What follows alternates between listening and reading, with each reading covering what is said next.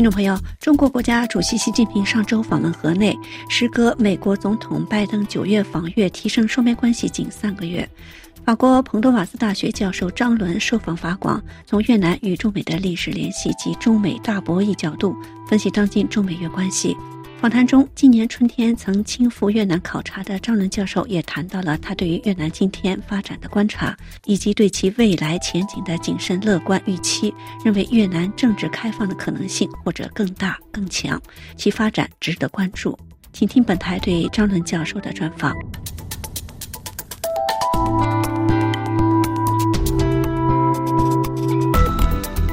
在美国总统拜登访问越南三个月之后，中国国家主席习近平十二日也访问了河内。那评论多指他这一对同志家兄弟的越南的国事访问是指在对抗美国对越南的影响力。您对此怎么看呢？那当然了，我想这个逻辑是非常显见的啊。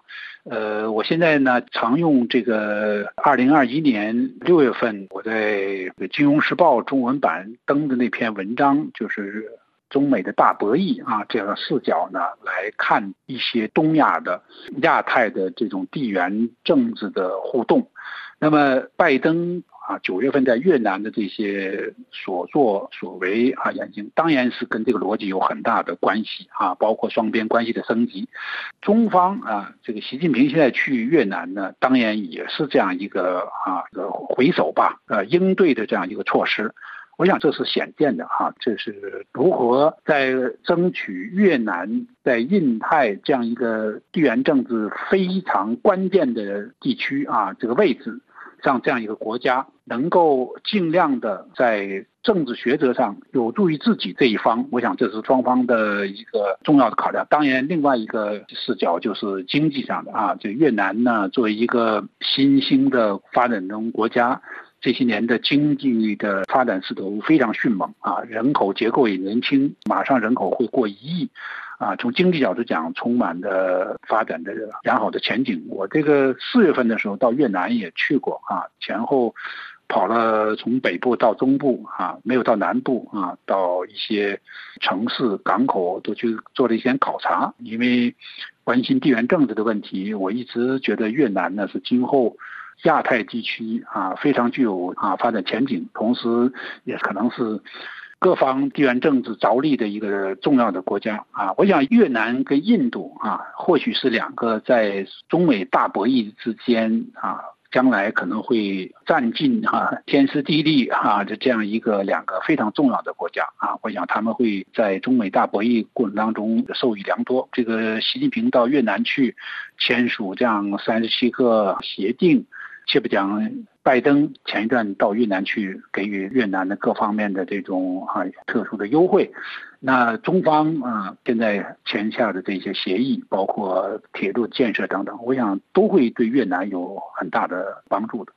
您谈到对越南访问，您对他的一个考察，从您对当地的考察了解，那越南对于中国和美国之间的态度是怎么看的？我们说这个越南的外交是奉行一种竹子外交，那在现在中美竞争加剧的情况下，它这个比较灵活务实的这种外交是否还能够持续呢？当然会继续了啊，一定会继续，因为呃中美双方呢都会在尽量的拉越南，而且中美双方也在对越南这个问题上都没有强到。足够让越南就是像是一个小兄弟，你完全百依百顺啊，一切听贺这样一个一个程度，我觉得这是不可能的啊！我刚才说越南越南呢有它的相对足够的体量，而且历史上跟美国跟中国都有些各种各样的纠葛啊。我们知道呃越南战争，那么跟中方来说，切不讲历史上的啊各个朝代之间从秦汉开始啊就具有的这种爱恨情仇啊这种恩怨的历史啊，所以越南人。对中国一向是，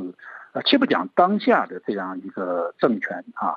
历史上就是充满着一种悖论的心理。一方面文化上敬仰中国，也受到很多的折惠啊好处，也是属于广义的汉文化圈的一部分啊。但另一方面呢，越南人一直历史上就是希望争取有自己的这个独立性，呃，捍卫自己的利益和自己的。对当地的自己的相对的自主，所以这种矛盾的心理一直延续到今天。那在越共的发展历史、争取独立和越共发展的历史上呢，当然是得到中方的很大的帮助。同时，当然他们也得到了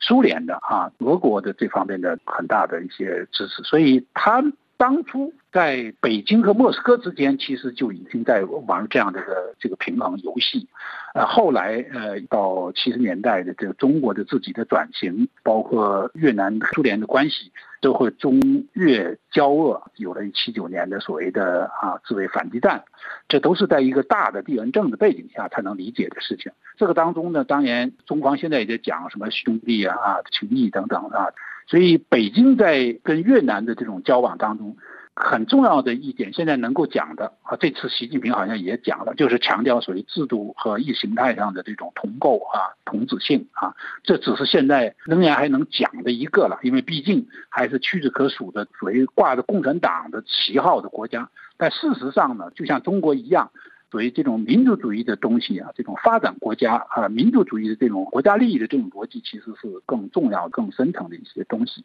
越南在跟北京这方面吸取所谓中国模式，一方面有一党的专制啊，它另一方面呢，发展经济这方面肯定是跟北京有它的相似，这也是北京要讲的。那另一方面，从地缘角度讲，因为这样相近的这种彼此相邻，而且经济上有依赖中国的一些产业转移啊，中美贸易战许多是通过越南啊，现在向世界、向向美国出口的，所以他又希望依赖中国。那另一方面呢，在国际上经济发展，他又需要美国。西方也在拉拢这个越南，所以如果大家注意的话，越南总理已经。连续几次参加 G7 峰会了，他不是作为正成员，他是扩大会议的成员。那中国过去西方也曾经邀请过啊，但是中方就没加入。所以从这一个指标上看，你也可以看出这个越南现在跟西方的关系，包括越南跟其他的关于自贸的、亚太的和欧洲的这些方面的这种协都是进展的很深。啊，如果你要再看意识形态上去，毕竟越南。是有过法国的殖民这样的一个历史，尽管彼此之间有冲突，为了争这个民族独立呢，但是这些西方国家的对越南的影响还是很深的。这是我在越南考察的过程当中感受很深的一些一些东西。所以你要如果注意一些细节，你会发现它有些事情确实在更开放上。可能也许就会比中国更容易走到前面去。那举个例子，他现在的总理范明政吧，啊，前几年就职的演说当中，我注意到他提到他是我们要建设一个民有、民享、民治的社会主义国家。这种话我们知道是这个林肯的著名的演讲。那这种话从来没有在中国的政府的。中国的中共的高官能够说到这样一个层次啊，所以我从这个角度讲看，就是说越南跟西方跟美国的合作这种空间、这种可能性肯定是是相对比较大的啊。那跟中国方面呢，他也会现实做考虑，经济和政治上、地缘政治上，但是呢，他会有他的分界啊。我想大概是这样。那习近平这次访问越南，在深化全面战略合作伙伴关系的基础上，构建命运共同体。但是越南官方文件里一律翻成了“越中未来共享共同体”，这个这个措辞的不同，引发了很多的解读。您怎么看这个个用词上的差异？我一点也不奇怪呀，我一点也不奇怪。这个不这样解释反而让人奇怪。就是我上面所讲的，因历史的原因，因这个近现代以来一些原因。中越之间的关系从来是有它的冲突的那一面，当然也有它的相互依赖的一面，所以这些问题在今天地缘政治大的这种博弈这个情况下，那只会更是如此。它绝对不会是按照北京这样一个带有很深的习近平式的这种定义啊来理解这个共同体。这个共同体呢就是我是一家的，因为这个习近平提这个共同体，其实他是跟着整个西方对着美国去的这样一个很重要的一个概念。那么越南这样提，当然是我是要跟你有所区隔的了啊，有所区别的了，所以这个完全不意外，一定是如此的，不这样反而奇怪了。有些人说这个命运共同体啊，其实是源于传统的朝贡的那个体系下来的，也有人说它是用来联合其他国家对应呃美国竞争的一个工具，您怎么看？这个概念的提出，我想是不是背后有王沪宁的啊操盘呐？我就不太清楚了啊。但是跟美国当年学界提出一些概念呐，包括一些西方现在流行的一些东西啊，包括中国自己的那个就就一个油炸的一个东西在里边。但是它的实际的意涵，实际的意涵